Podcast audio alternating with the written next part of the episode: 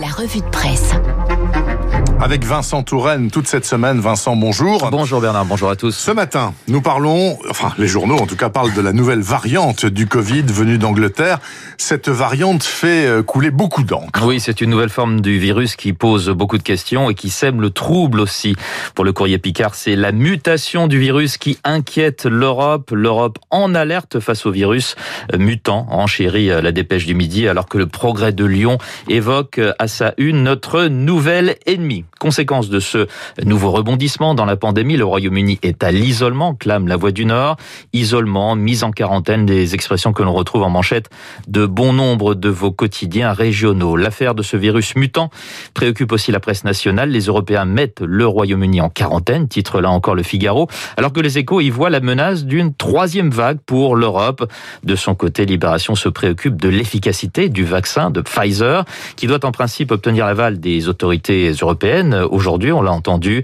Vaccination et mutation, la course poursuite, titre Libé. Ce nouveau défi pour les vaccins, c'est aussi le sujet de l'éditorial en une du Figaro.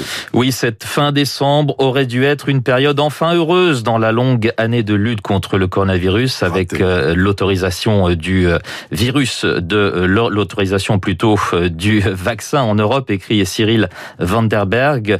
Mais la découverte de cette variante jette un voile sombre sur cette fin d'année le verrouillage des frontières n'arrive-t-il pas trop tard poursuit-il, avant d'ajouter que l'on ne pourra pas reprocher cette fois aux Européens d'avoir réagi fermement face à cette nouvelle menace? Reste donc la question des vaccins risquent-ils d'être mis en échec par ce virus mutant?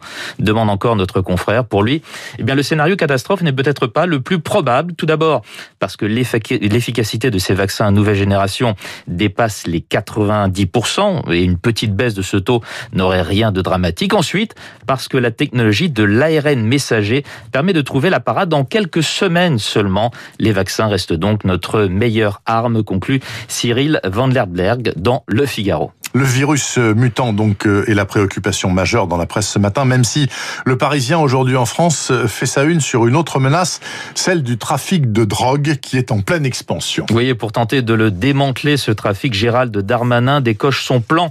Le dernier rapport du ministère de l'Intérieur sur la question recense près de 4000 points de deal en France, surtout en Seine-Saint-Denis et aux Antilles. On y apprend que certains de ces points peuvent générer jusqu'à 50 000 euros par jour. Interrogé par le Parisien, le ministre dit vouloir une plateforme Internet opérationnelle dès l'an prochain qui permettra aux citoyens d'aider les forces de l'ordre à chasser les dealers. Il s'engage à communiquer tous les mois sur le nombre de points de deal démantelés. Il veut aussi sanctionner plus systématiquement les consommateurs de drogue, euh, car s'il y a des dealers, dit en substance Gérald Darmanin, c'est qu'il y a des acheteurs. Ce volontarisme, en tout cas, laisse certains policiers sceptiques, nous dit le Parisien. Certains y voient une motivation supplémentaire dans leur lutte contre le deal.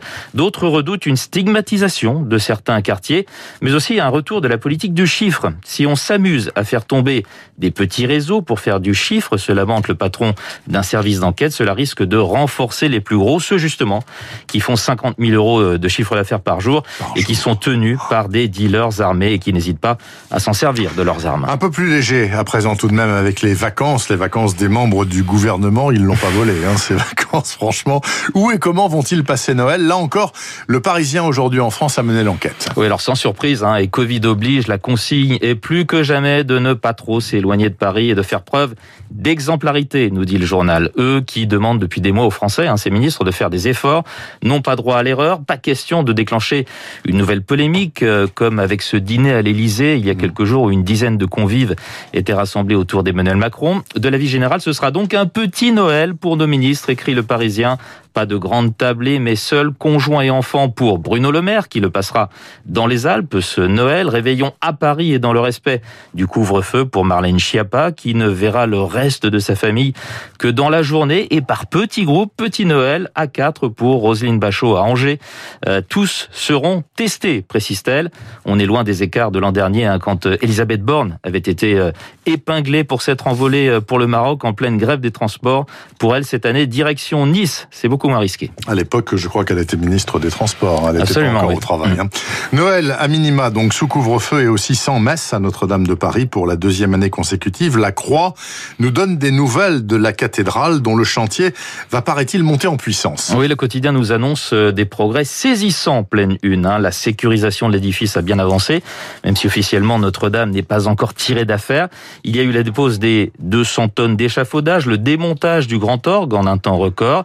Il va falloir maintenant consolider les voûtes avant que la restauration proprement dite ne commence, mais pas avant plusieurs mois. En attendant, nous dit la Croix, la cathédrale réserve de belles surprises comme ces polychromes anciens mis à lors de la restauration d'une des chapelles de Notre-Dame, signe que l'édifice était peut-être peint à l'extérieur comme à l'intérieur, comme ah. c'était souvent le cas au Moyen Âge. Notre-Dame de Paris, qui est, dont il est aussi question euh, dans les pages et vous du Figaro ce matin. Le journal nous emmène dans les coulisses du concert de Noël qui va s'y jouer à huis clos avant d'être diffusé jeudi euh, sur France 2. Le chef de la maîtrise de Notre-Dame, huit de ses chanteurs, un organiste et notre ami Gauthier Capuçon ont commencé les répétitions. Tous sont en bleu de travail, coiffés d'un casque de chantier pour respecter le protocole.